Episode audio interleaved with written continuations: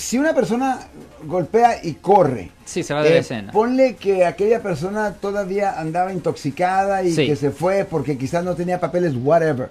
Sí. Eh, a veces esto ocurre, Alex, y luego eh, no pasa nada. O sea que no va la policía por esta persona, eh, no le hacen cargos, etcétera, etcétera. A pesar de que quizás aquella persona que, que, que golpeó esté herida o quizás hasta haya quedado comatose. De cualquier manera, ¿qué es lo que está pasando ahí mientras, mientras que la persona anda libre y las autoridades no han hecho nada? Lo siento por la interrupción, su video va a continuar monetariamente. Solo voy a mencionar que si usted ha sido acusado por haber cometido cualquier delito aquí en el área de la Bahía Norte, California, por favor no se espere, llame el nuevo teléfono que ven en la pantalla o llame para hacer una cita inmediatamente al 1-800-530-1800. Recuerden, yo soy el abogado Alexander Cross, abogado criminalista aquí en el área de la Bahía Norte, California. Pues no que no pues de preguntarle, ah, ¿usted está diciendo que la policía literalmente no ha hecho nada o simplemente que el caso todavía está bajo investigación o que simplemente la persona no ha sido arrestada todavía? Oh, no ha sido arrestada. Ok, porque solo porque no ha sido arrestada, eso no quiere decir que no han hecho nada, porque ¿qué pasa si simplemente no tienen suficiente evidencia contra la persona? De explicar, cuando hay un caso de pegar y correr o hit and run, la primera cosa que la policía hace en la investigación es que buscan si alguien pudo identificar al vehículo.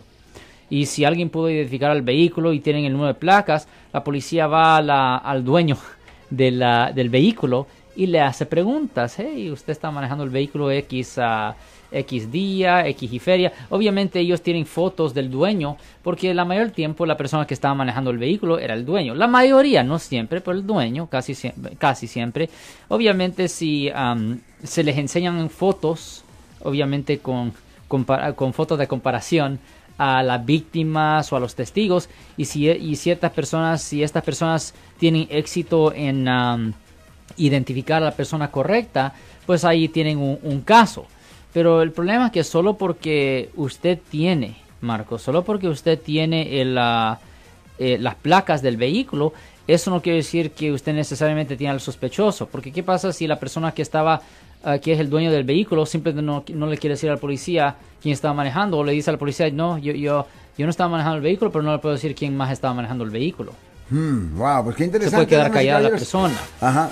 Y, y, por eso o es que qué, tan- o qué pasa si la persona que está manejando el vehículo se ve completamente diferente al dueño del vehículo y, y las víctimas o el testigo no pudieran no pudieron identificarlo cuando le enseñan las fotos porque cuando enseñan fotos no solo enseñan una foto Marcos les enseñan seis o siete fotos a las personas y los entrevistan separadamente y les preguntan quién de estas seis personas es y les hacen son seis fotos o siete fotos de, de personas sim- ah, con apariencia similar y, entrevistan a las víctimas o testigos separadamente para verificar si están mintiendo, obviamente. Wow. Ahora, si las dos personas o tres personas o cuatro personas apuntan a la misma persona, eh, es posible que sea. lo más probable. Pero es que si sí. dicen "Ah, no podemos en dry, no es tan fácil, no creemos difícil recordar, pues ahí hay, hay problemas. No es ah, tan cut and dry, no es tan fácil esos casos como se piensa. Si les gustó este video, suscríbanse a este canal, aprieten el botón para suscribirse y si quieren notificación de otros videos en el futuro, toquen la campana para obtener notificaciones.